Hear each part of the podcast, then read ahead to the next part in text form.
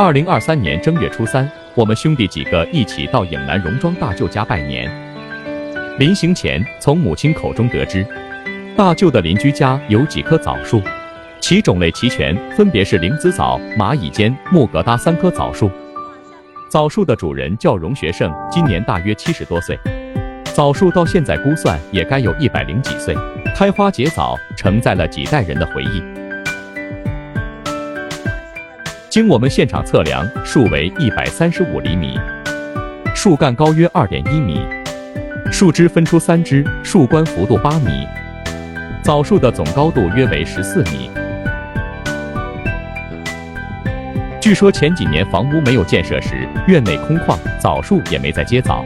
自从大宅院建好后，年年开花结枣。在荣家几代人的管护下，这棵枣树的树龄已有百年之久，见证了历史的变迁，也印证了这座古老的村庄。